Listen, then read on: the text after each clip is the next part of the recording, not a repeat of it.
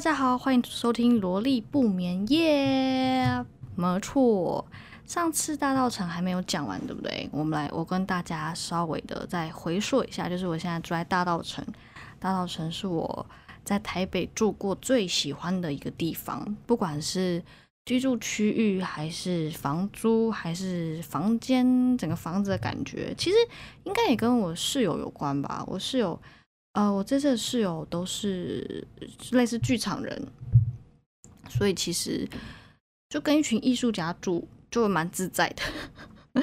就是你可以感觉到他们想理你的时候，你就跟他们互动；他们不想理你的时候，你就做自己的事。所以还还，我觉得还蛮还蛮棒的。然后，嗯，其实住在大道城啊。真的有很多商圈，因为其实离双连很近。然后大家知道双连有宁夏夜市嘛，然后我家附近也有大桥头捷运站，那边也有盐山夜市，就吃的东西的选择非常多。而且我我不知道，我现在才突然想到，因为你们知道马吉冰吗？就你我之前是在宁夏夜市吃到，就是它是串冰，然后里面会有马吉，就是麻薯。然后我发现盐山夜市也有卖麻薯冰，诶。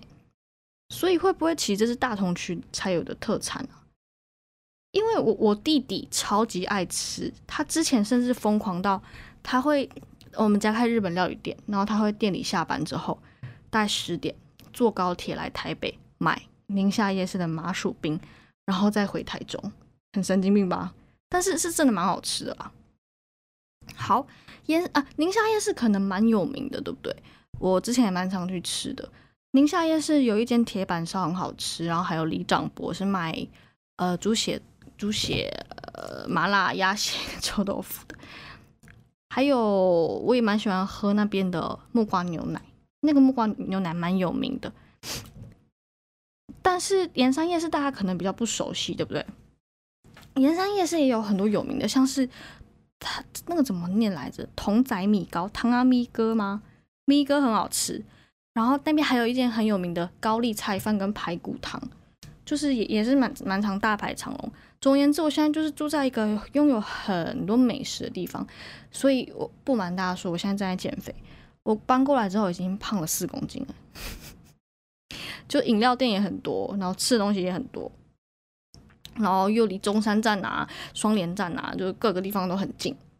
哦，我现在也也离北车跟西门非常近，就是整个。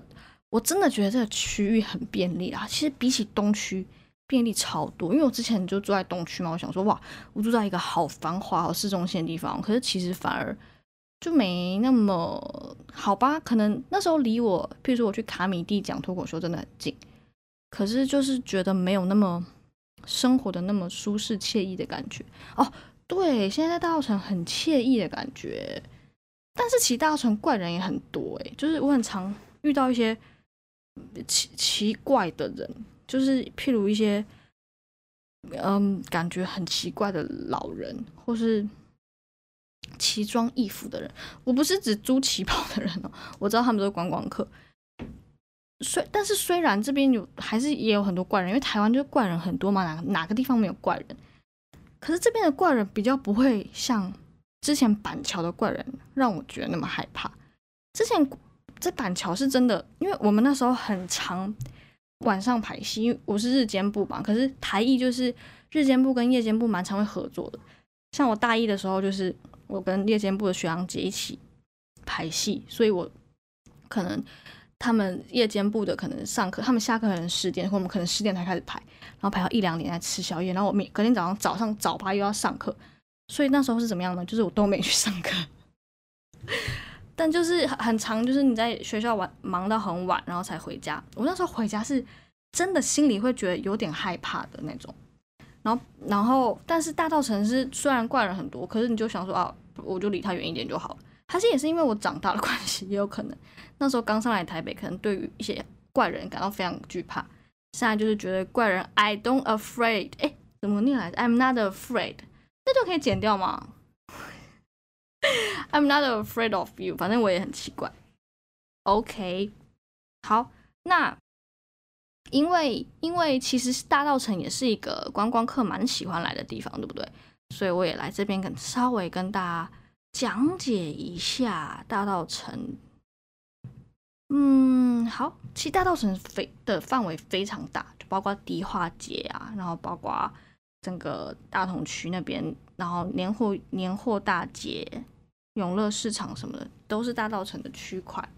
像我本人住在贵水街上啊，那边也是大道城。大道城呢，其实现在民众通常会将民生西路以北的迪化街那边称为北街。以南就称为南街，然后整个长度大概是八百公尺。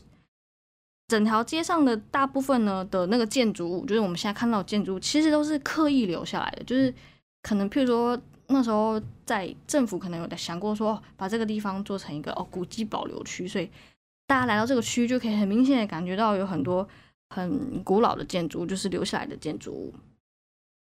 所以呢，这边其实是整个台北市保留最完整的老街。也会在农历春节前夕呢，扩展成规模很盛大的年货大街。幸好我那时候要回家哎，不然就又这么多人，就感觉不就像是之前的新北耶诞城吗？好烦啊！好，所以呢，经过重，就是其实政府有花心思重新打造迪化商圈啦。然后他们也有就是以街道的特色命名，譬如说迪化商圈里面有一条巷子叫做直人巷。然后还会有布料街啊、歌谣巷啊、庙前街啊，连然后连同南京西路那边有一条咖啡街，这样就是他会帮一些街道巷弄命名，然后以他们的特色为主。其实我我本人有去过职人巷，职人巷呢，我印象比较深刻的就是那边有一个有有一间店，里面是好像有卖乐琴跟三味线，三味线就是日本琉球那边的一种。一种乐器，大家知道吗？你你们可以就是上稍微上网看一下那个它发出的声音，就是你一听就知道是日本那边的乐器。乐琴的话，好像是比较呃中国台湾这边的，可是我好像从来没看过那间店开。我我我有点不确定他是卖那个乐器的，还是教的，还是都有的。总而言之呢，那边还有哦，还有西装店，就是他就是会有职人帮你设计定制西装，好像还有。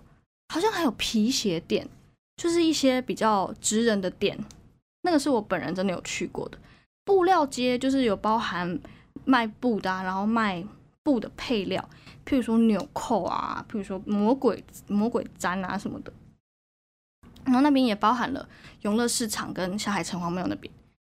再来庙前街，哎，说到庙，就是其实大道城虽然大家可能都只知道。嗯，那个什么啊，霞海城隍庙。可是大道城的庙其实很多，而且有一区啊的庙那边是以美食著名的，就是大道城有一个叫做慈圣宫的天上圣母的慈圣宫，那边的庙口美食非常有名。甚至大家有在看漫才吗？就是我们有一个很从日本来的漫才组合叫做漫才少爷，他们有拍过一个关于大道城慈圣宫美食的影片，大家有兴趣可以去看，拍的非常好。然后那边有名的就是什么肉粥啊、原汁排骨啊、鸡卷啊、猪脚面线啊，都是那种很古早味的街道路路边美食，就是便宜又好吃，而且常常大排长龙，所以大家有机会的话也可以去吃吃看。总而言之呢，这边真的就是很棒啦，很棒。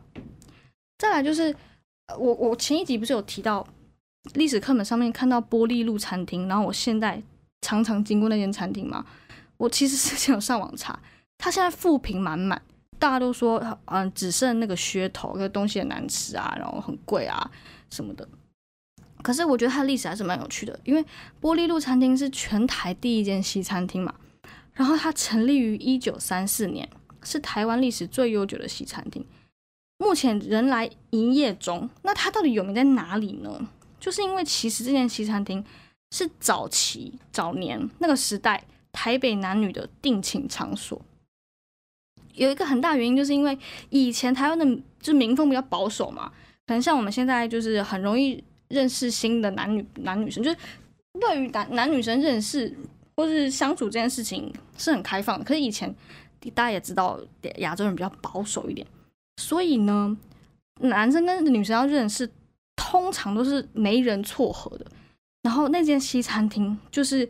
非常，就很多人都会约在那边相亲，互相认识，所以那边就有点算是定情圣地这样子。就是这间店很有名的一个其中一个原因。我刚突然想到，就是对我来说，大道城是卡其色的，因为对我来说，我觉得福州是墨绿色的，然后我觉得社子是蓝色的，但是大道城是卡其色的，不管是它的味道、它的氛围，还有啊，就连我在大道城的家的地板都是卡其色，它明明就是瓷砖，可是是卡其色的瓷砖，很酷吧？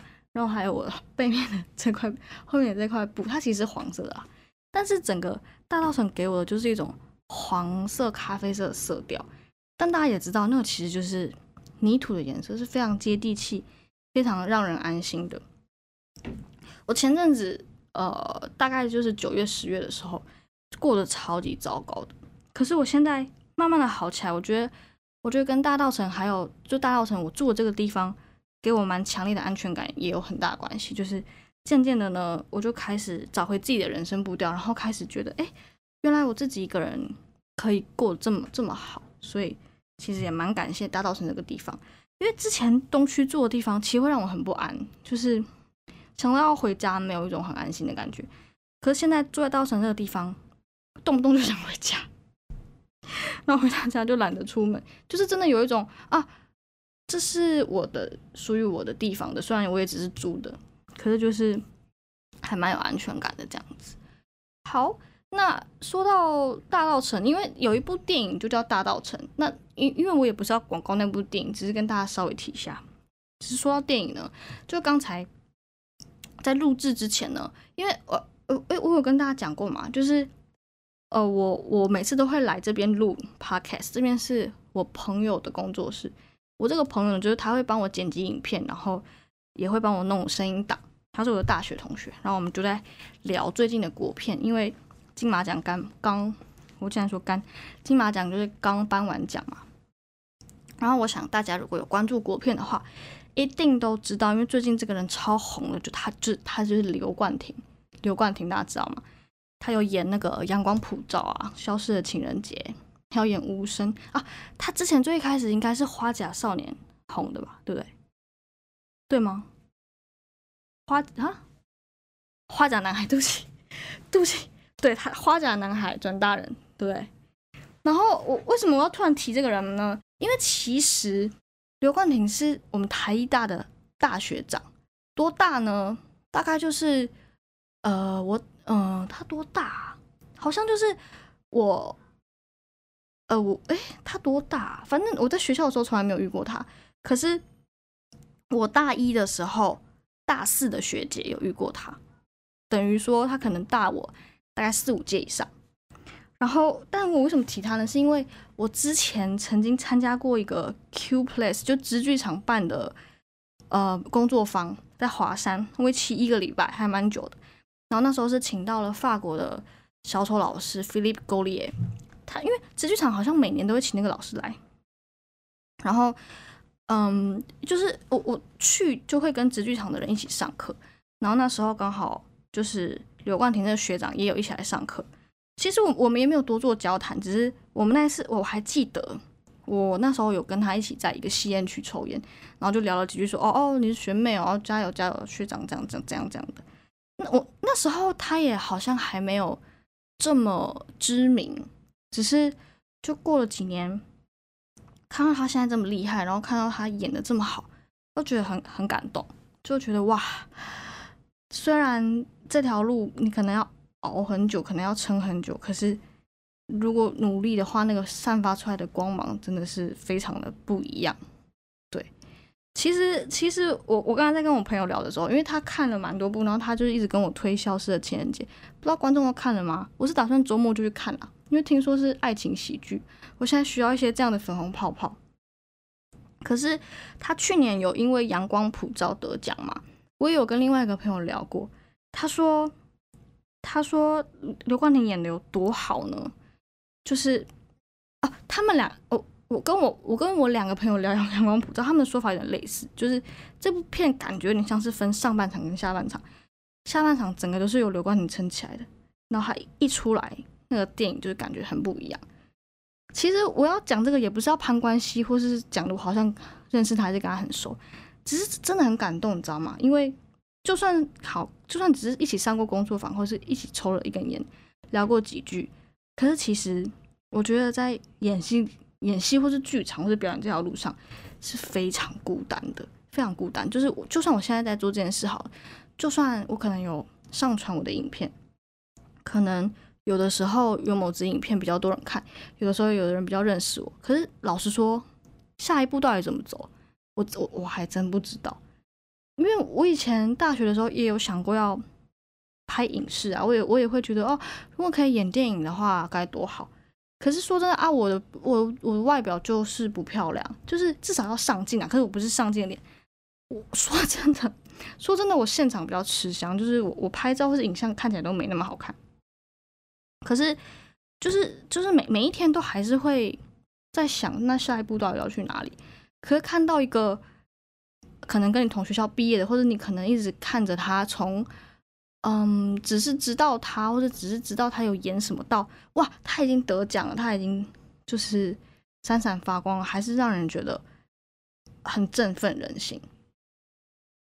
对，哎，我也不知道为什么突然从大道城讲到这边，可能是因为，可能是因为上一集大道城可以讲的已经差不多讲完了。